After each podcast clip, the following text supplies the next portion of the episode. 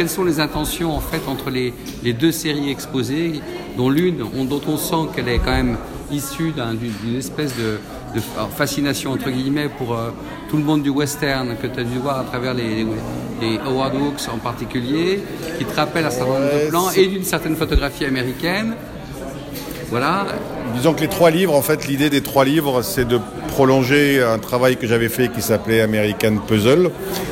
Et euh, quand j'y suis retourné en 2016, donc euh, le livre était sorti en 2012, pour éventuellement en faire une nouvelle version, en fait, j'ai plutôt eu envie de revisiter trois écoles photographiques un petit peu dans le nouveau contexte américain, puisque c'était la campagne électorale euh, qui allait aboutir à l'élection de Donald Trump.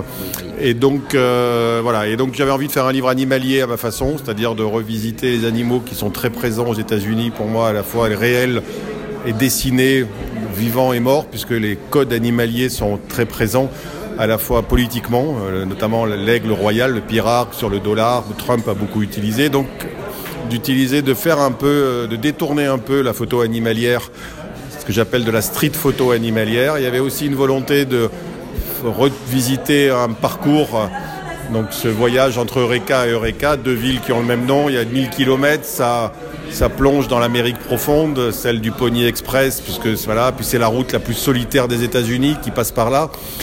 Et c'est là où je me suis aperçu qu'il n'y avait que des supporters de Donald Trump pendant mon voyage, ce qui n'était pas prévu.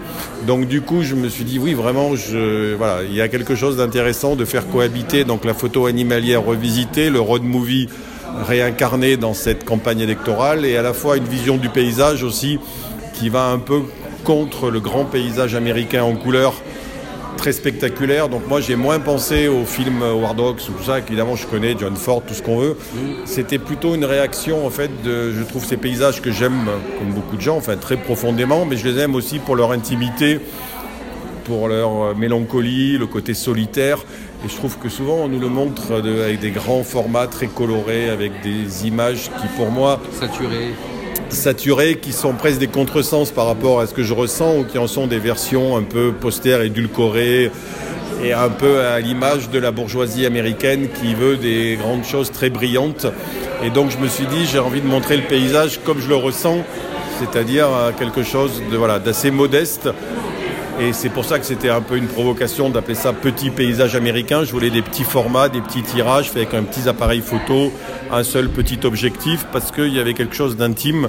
Donc c'était plutôt ça, c'était de revisiter le paysage américain, parce que la culture américaine photographique est basée sur le paysage, l'animalier, le road movie, donc trois genres à la fois de la photo et du cinéma à travers ces trois modestes livres. Est-ce qu'il n'y a pas une forme de conquête de l'Ouest finalement entre cet imaginaire des pionniers qu'on voit très bien se dessiner en noir et blanc dans, dans ces quand même ces photos d'une intimité quand même assez psychologique avec le paysage et les grands espaces américains et finalement euh, euh, cette Californie qui arrive au bout dans un nom Eureka qui qui a un double nom. Hein, bah, j'ai trouvé quoi. Traduction en grec j'ai trouvé bien entendu. Et, euh, donc, quel est le, précipité de l'imaginaire Après, ça, c'est l'interprétation de chacun. Moi, ce que j'aime bien, c'est proposer quelque chose que je construis, mais après laisser la chose très ouverte. Donc je pense que les réactions, il y a des gens qui voient surtout euh, bah, le western, des gens qui voient surtout le côté euh, cinéma ou musique ou autre. Voilà. Moi ça me plaît parce que je, il y a le, le contexte, le backstage comme je dis que je construis, mais après je veux que les photos soient assez muettes et qu'elles laissent chacun rentrer dedans parce qu'on a tous euh, sur les États-Unis un imaginaire nourri. C'est un pays, euh, on est tous confrontés à ce pays en permanence. Donc c'est pas pareil que si on photographie, euh, je sais pas, la Bulgarie, il y a beaucoup moins de beaucoup de gens découvrent. Là, on connaît tous en fait. Donc on est plutôt, même si on n'y est pas allé, on connaît. Il y a les films, il y a la musique, il y a la littérature. Donc quand moi je photographie les États-Unis, il y avait un peu ce défi de photographier des choses que je découvrais tout en les reconnaissant. Enfin, il y a cette espèce de découverte d'un truc qu'on connaît. Et moi, je suis tout le temps un peu là-dedans, c'est-à-dire à la fois, bon, on est au courant forcément de la politique américaine, on ne peut pas l'ignorer. On est beaucoup plus que de la politique de plein de pays européens, les voisins.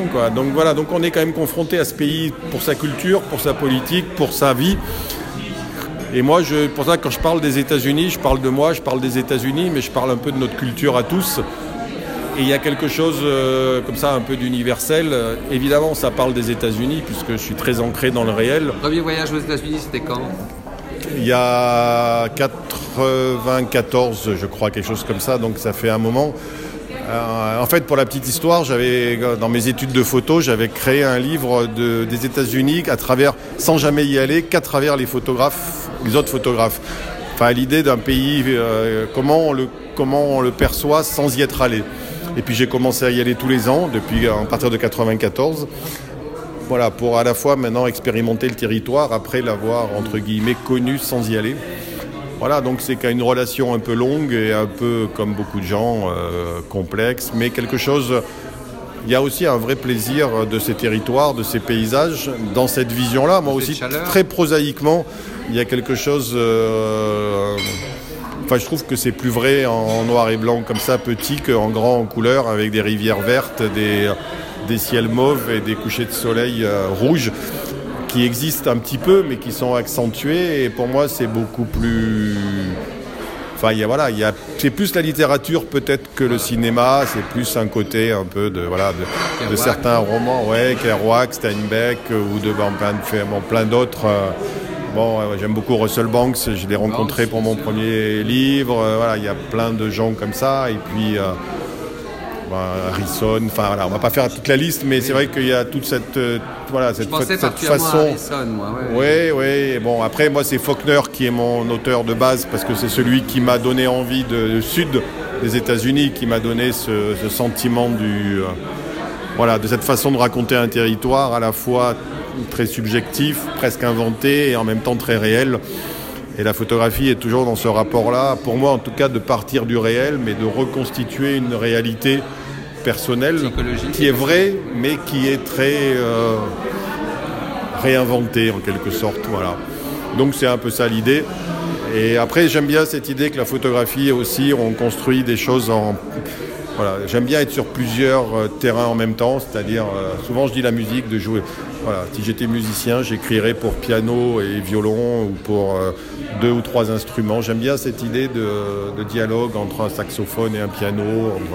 Voilà, et donc c'est un peu ça la couleur, le noir et blanc, les différents formats, c'est de faire, euh, de faire, de construire avec des choses qui a priori ne sont pas, c'est pas très évident sur peu de photos, voilà, d'avoir des petites photos argentiques noir et blanc, des grandes couleurs, un mur jaune, un mur bleu, et d'essayer de faire tenir tout ça. Il y a un peu un défi, mais c'est pas une c'est pas une performance ni une provocation, c'est que sincèrement j'aime bien cette euh, voilà, cette confrontation. D'accord. Dernière question, comment ça s'est passé avec Leica alors, du coup?